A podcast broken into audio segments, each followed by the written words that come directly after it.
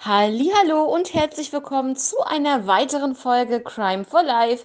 Schön, dass ihr alle wieder mit dabei seid und ja, ich hoffe, es geht euch gut. Ich übergebe jetzt erstmal an Denise. Hallo Denise. Ja, hallo ihr Lieben und hallo auch Kathi an dich. Ähm, ja, heute stellen ich und Kathi einen Fall vor. Da mein Fall leider ein bisschen kürzer ist, haben wir gesagt, dass wir noch einen zweiten kurzen Fall ähm, heute am Samstag mit reinnehmen. Und ich hoffe, ihr freut euch darüber. Es sind zwar zwei kleine Fälle, aber besser als ein kurzer, ne? Und dass ihr da nicht wirklich viel davon habt. Genau, ich würde euch dann gleich einmal den Fall dann vorstellen.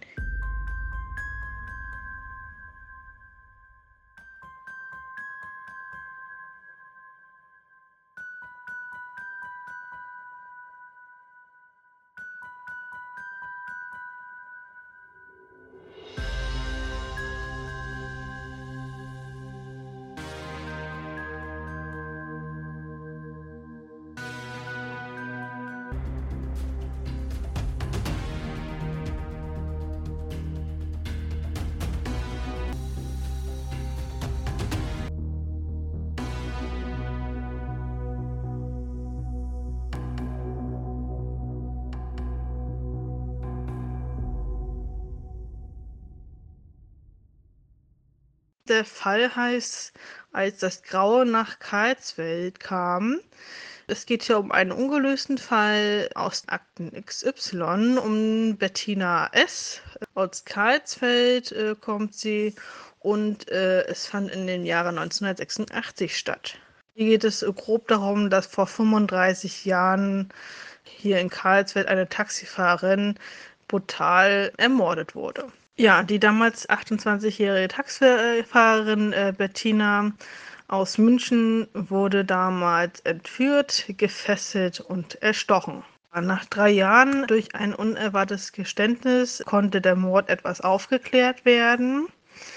Es war ein grauenhafter Fund, den der Dachauer Rechtsanwalt und BRK-Kreisvorsitzender Eckehard äh, den und ein Freund beim Joggen am Morgen des 22. Mai 1986 in Karlsfeld machten. Eine junge rothaarige Frau lag leblos auf der Straße. Es war die 28-jährige Müncherin äh, Bettina S. Sie war gefesselt und äh, blutüberströmt äh, gefunden worden. Die beiden Männer riefen sofort die Polizei. Doch äh, jede Hilfe war halt hier zu spät. Wenige Stunden zuvor, genau, Bettina äh, steht mit ihrem Mercedes an der Münchner Freiheit und wartet auf Fahrgäste. Also sie macht das, äh, diese Taxifahrer-Sache, als ähm, ne, das macht sie halt, um halt ihr Biologiestudium zu finanzieren, jobbt sie halt regelmäßig als Taxifahrerin. So halt auch in dieser Nacht. Um Mitternacht äh, bekommt sie nochmal Kundschaft und es ist das letzte Mal, dass sie jemand zu äh, dieser, um diese Zeit äh, jemand bei ihr noch im Taxi eingestiegen ist. Ihre Kollegen versuchten sie später halt auch per Funk zu erreichen, jedoch war dies vergeblich. Ja, gegen 6 Uhr morgens ähm, endete in der Grünlandstraße in der Rot, äh, schwiege das Leben von Bettina. Ähm, sie wurde hier gefesselt mit einen ähm, Nylonschnüren und ähm, wurde dann geknebelt mit einem Teppichklebeband. Äh, Die Obduktion ergab später, dass sie an äh, den Folgen von Messerstichen in der linken Brust erlag. Und die Kripo ermittelte ähm, hier über den äh, Tathergang und das Motiv jedoch äh, waren halt hier dann äh, dementsprechend unklar.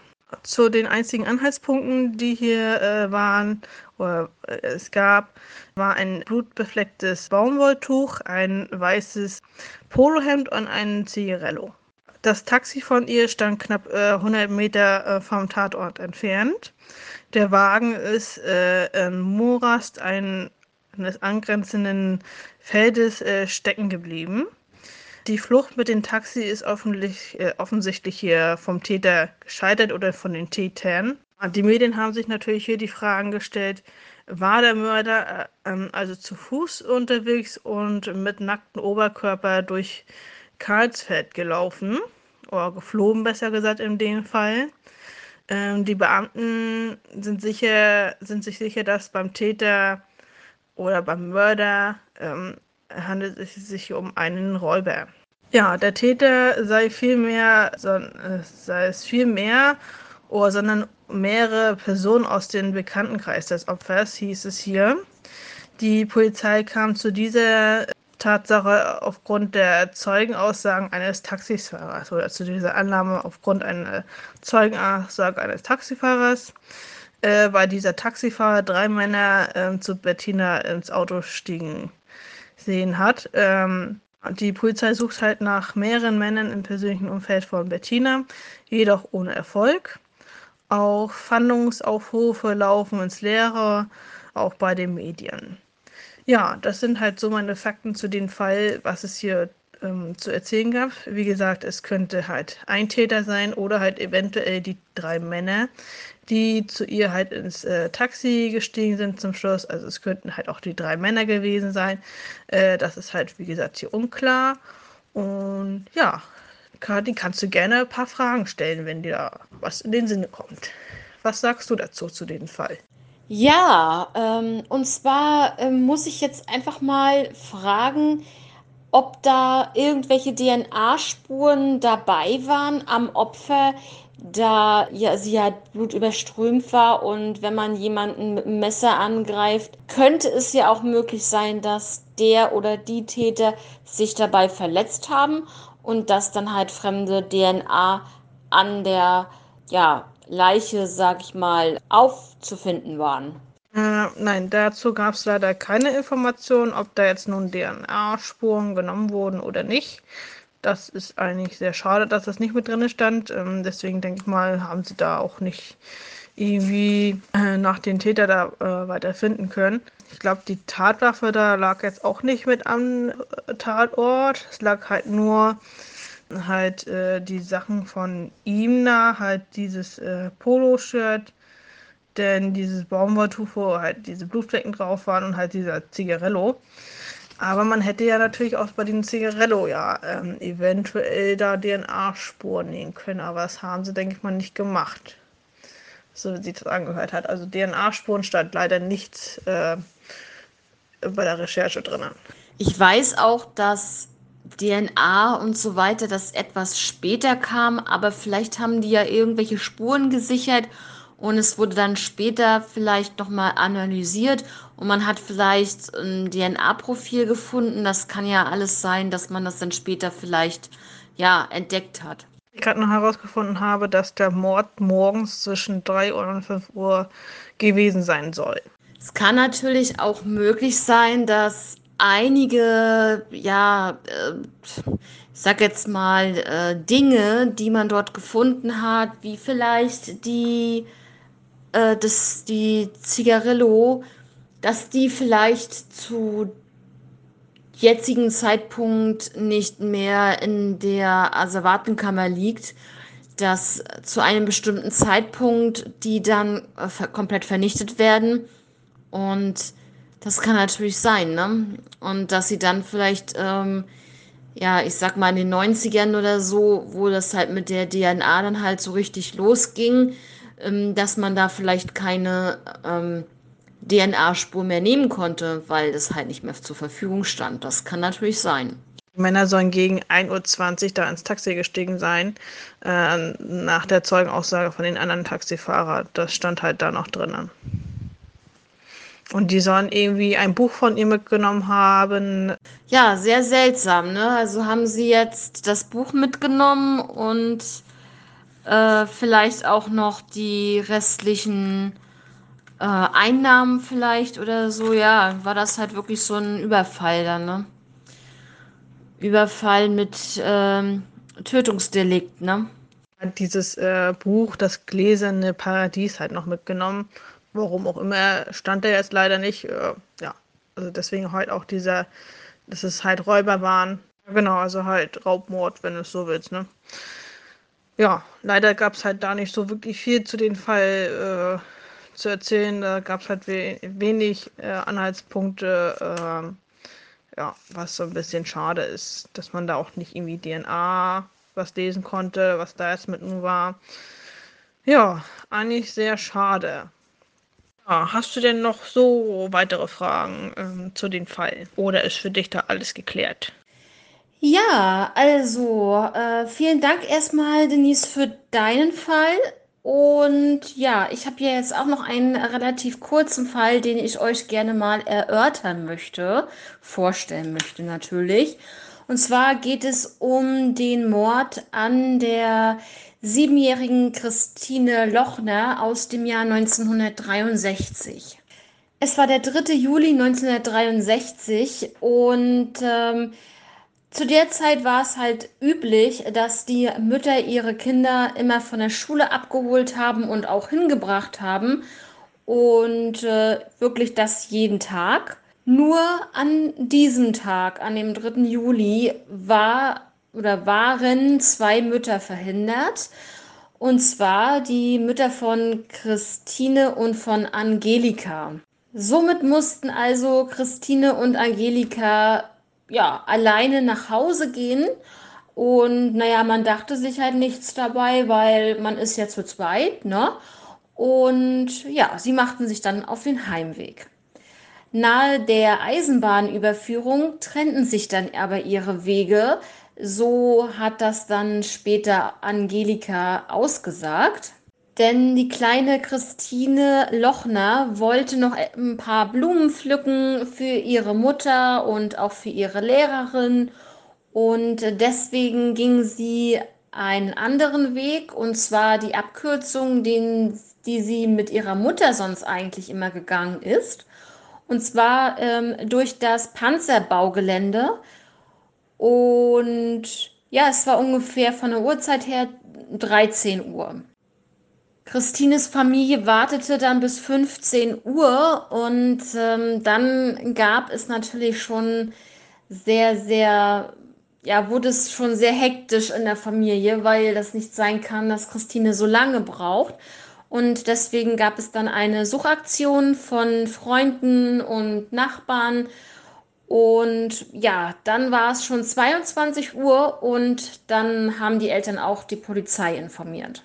Es kamen Spürhunde zum Einsatz und gegen 3 Uhr mussten, musste dann die Suche halt wegen Gewitterregen abgebrochen werden, leider. Aber direkt am nächsten Morgen wurde weitergesucht und ungefähr gegen 7 Uhr, ja, und was soll ich sagen, wie ich es ja schon am Anfang erwähnt habe, ein Nachbar hatte mit einem Polizisten dann die Leiche von Christine gefunden. Christines Leiche lag im hohen Gras mit dem Gesicht zur Erde. Sie hatte sogar noch ihren Schulranzen auf. Und als ich das halt, also den Fall hatte ich schon vor längerem mir mal betrachtet und mal so ein bisschen durchgeguckt. Und da muss ich ganz ehrlich sagen, da kriege ich eine Gänsehaut, wenn man daran denkt, dass das Kind wirklich nur Blumen pflücken wollte für die Mutter und oder für die Lehrerin und da durchgegangen ist und ihr dann sowas widerfahren ist und dass sie sogar noch ihren Schulranzen auf hatte. Ganz schrecklich. Und neben ihr lagen dann auch die Blumen, die sie dann wohl gepflückt hatte. Es steckten auch Blumen in ihrer Armbeuge und auch hinter ihrem äh, Ohr. Vermutlich ähm, wurde dies vom Täter da platziert. Ja, einen Tag später, am 4. Juli 1963, trauerten dann die Menschen in Borbeck, jung und alt, stumm vor ihren Häusern standen die Leute und haben da wirklich so eine, ich sag mal, so eine Schweigeminute oder mehrere Schweigeminuten eingelegt für die kleine Christine. Etwa 150 Meter entfernt wurde Christine gefunden also von ihrem Elternhaus entfernt. Also das ist wirklich, ja, nicht weit. Sie wurde missbraucht und mit einem Fetzen des Unterrocks brutal erdrosselt. Also ich muss jetzt erstmal noch dazu sagen, dass die Eltern in der Region, in diesem Ort, Borbeck ist das, dass sie ihre Kinder schon warnten, dort auf diesem Gelände zu spielen, weil es ein altes Panzergelände äh, ist und man halt nicht wusste, ob da noch irgendwo scharfe Munition liegen könnte. Also es wurde halt wirklich, die Kinder wurden gewarnt, geht da nicht zum Spielen hin. Was ich halt komisch finde, ist, die Mutter ist ja mit dem Kind auch immer da übers Gelände gegangen, aber wie gesagt, da ist ja auch so ein bestimmter Weg und da sind die dann halt immer gegangen, ne? Also nicht irgendwie außerhalb oder ähm, zu den Gebäuden hin oder ähnliches. Ja, und deswegen hat wahrscheinlich Christine da auch nichts ähm, Böses erwartet. Aber was halt wirklich interessant ist, das kommt jetzt. Von einer Gartenanlage, die in der Nähe war, konnten Gärtner beobachten oder gelegentlich beobachten, wie verdächtige Gestalten in der grasüberwachsenen, über, in den grasüberwachsenen Trümmern umherliefen. Und wer weiß, was sie da gemacht haben, ob die da 1963 schon, weiß ich nicht, irgendwas mit Drogen zu tun hatten. Und also verdächtige Gestalten, ja, das kann ja nun vieles bedeuten. Kann, können natürlich auch Allgemeinverbrecher sein, es können aber auch natürlich Straftäter sein, die vielleicht irgendwie ähm, ja, Sexualstraftäter sein könnten. Aber da muss ja bei, die, bei Christine jemand, Christine jemand gewusst haben, dass äh, sie da äh, öfters mit ihrer Mutter lang geht und äh, dass sie dann halt da aufgelauert wurde. Zu dem Zeitpunkt dann. Ja, jetzt noch mal einmal zu der Mutter von Christine, Ruth Lochner. Sie war vierfache Mutter und ja, wie ich es am Anfang schon gesagt habe, brachte sie immer ihre Tochter zusammen mit der Freundin Angelika zur Schule oder halt die beiden Mütter von den Kindern zusammen.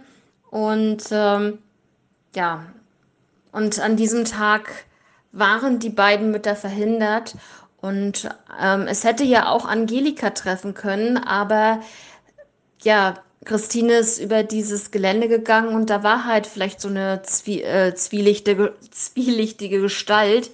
Und ähm, der Täter hat sich dann gedacht, äh, das ist jetzt vielleicht seine Möglichkeit zuzuschlagen. Also richtig schlimm. Und vor allen Dingen, die kleine Christine ist ja auch missbraucht worden. Also man will sich das gar nicht vorstellen, was die Kleine durchmachen musste. Also wirklich ganz, ganz schrecklich. Und in diesem Fall ist der Täter halt nie gefasst worden. Also es ist ein ungelöster Fall und ja, das macht einen halt wirklich so wütend und es ist unfassbar, dass sowas passieren kann. Und wie gesagt, es war taghell. Es war taghell und dann passiert sowas. Aber es ist ja nun mal keiner auf diesem Gelände gewesen. Ne? Also es ist die Gärtner, okay, die, die, die schauen mal öfter mal auf das Gelände und sehen da ein paar Leute da rumlaufen, okay. Aber ähm, so allgemein ist da kein reger Verkehr an Leuten, die da herumstolzieren und spazieren gehen über das Gelände. Das ist natürlich nicht der Fall. Trotzdem ist es tagsüber wirklich, ich finde es sehr, ja, wie soll ich das jetzt erklären? Ich finde es sehr schlimm und ja, also das ja, man, man denkt einfach, solche Taten passieren nicht am Tag. Das will ich einfach damit sagen. Das ist schrecklich. Und ja, es ist für mich unfassbar, was da passiert ist. Also, ich weiß nicht, Denise, du kannst ja dann auch gerne ähm, deine Meinung dazu abgeben, aber ich finde es ganz, ganz furchtbar.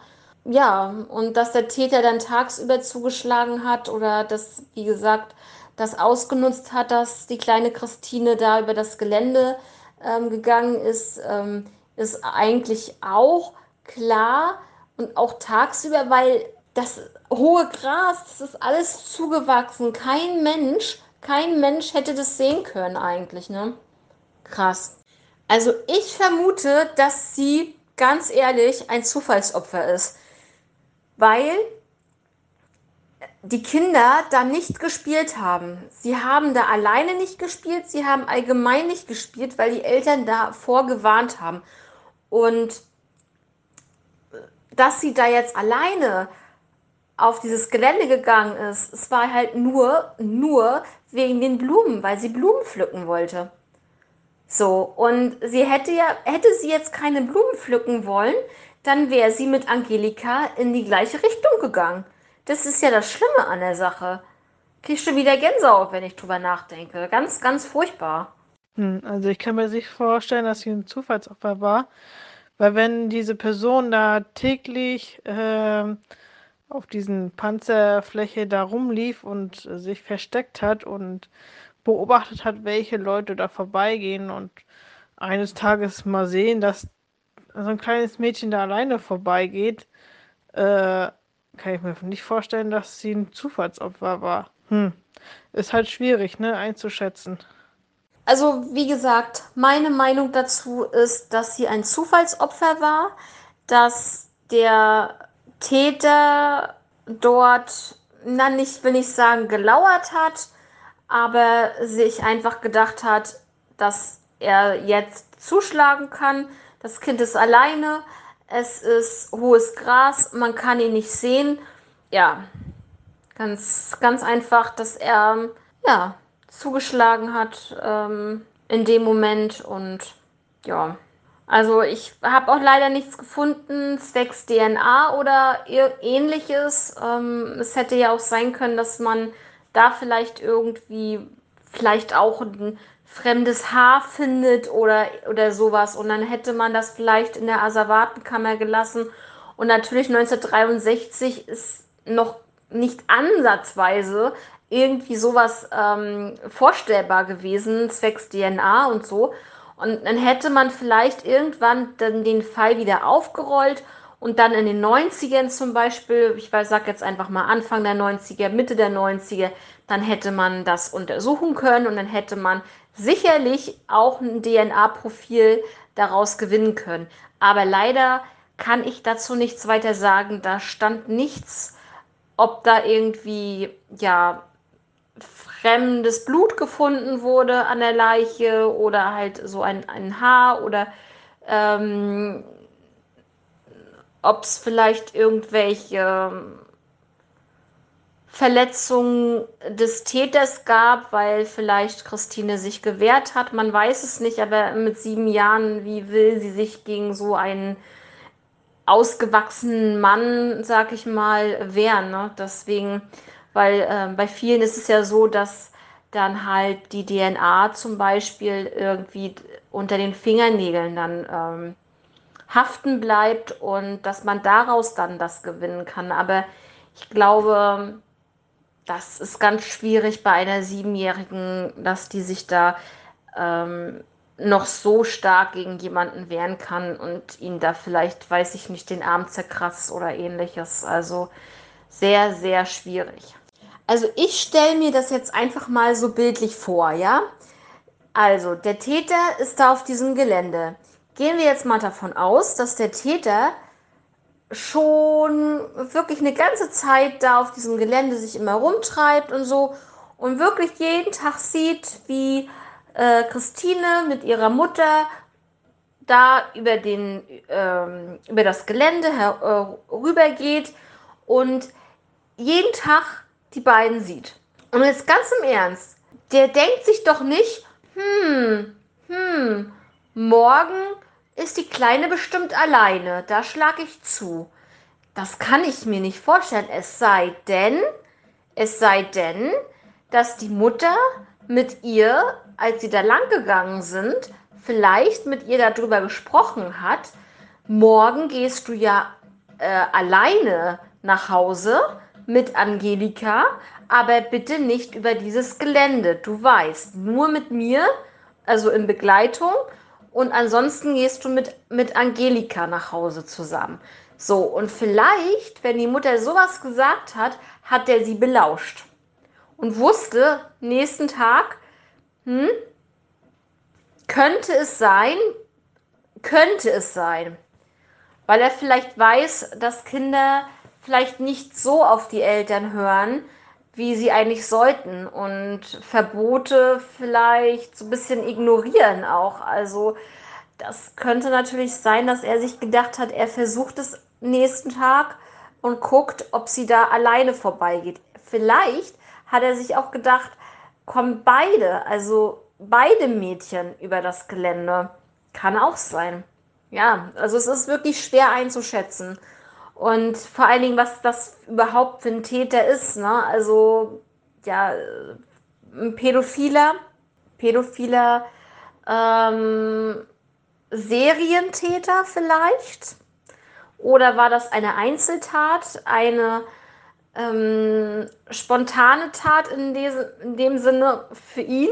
Ja, schwierig. Also auf jeden Fall gibt es sehr, kann es zu sehr viel Spekulation in diesem Fall führen. Nur leider ist es halt so, Christine ist ermordet worden und der Täter ist bis heute nicht gefasst worden. Das ist die Realität, das ist Fakt. Ja, wie gesagt, Spekulation über Spekulation und äh, wir können es auf jeden Fall heute nicht auflösen, diesen Fall. Es wäre so toll, wenn wir mal einen Fall auflösen könnten, aber dazu sind wir ja nicht in der Lage weil wir auch die äh, Hinweise, Indizien und so weiter auch nicht vorliegen haben. Und ähm, ja, vielleicht gibt es ja auch noch irgendwo Leute, die irgendwas gesehen haben und keine Aussage getätigt haben. Man weiß es halt nicht. Ja, also ich hoffe, der Fall war informativ und hat euch einigermaßen zugesagt. Und dann würde ich jetzt auch sagen, wir sind jetzt auch am Ende. Und ja, das war's dann für diese Woche und für heute. Wir hören uns nächsten Samstag wieder, wenn ihr Fragen habt, wenn ihr Fallvorschläge habt oder ähnliches. Schreibt uns da gerne auf Instagram Crime for Life und dann würden wir gerne mit euch schreiben über diese Fälle, über die heutigen Fälle, über die, die wir schon getätigt haben, euch vorgestellt haben. Und ja, dann übergebe ich jetzt das Schlusswort an Denise. Ich wünsche euch jedenfalls jetzt ein angenehmes Wochenende. Bis zur nächsten Woche. Bleibt alle gesund, passt auf euch auf und bis dann. Ciao. Ja, vielen Dank für den kurzen und informativen Fall. Ähm, war auf jeden Fall sehr interessant. Und ja, wir hören uns auf jeden Fall nächste Woche wieder. Und äh, wenn ihr mal Lust habt, könnt ihr ja mal uns schreiben, ob ihr Bock drauf hättet, dass wir mal beide live gehen. Und äh, da könnt ihr uns gerne Fragen stellen, Fallvorschläge geben und so weiter, wenn ihr das möchtet. Das könnt ihr gerne mal über Instagram uns schreiben, wenn ihr da Bock drauf hättet. Bis dann!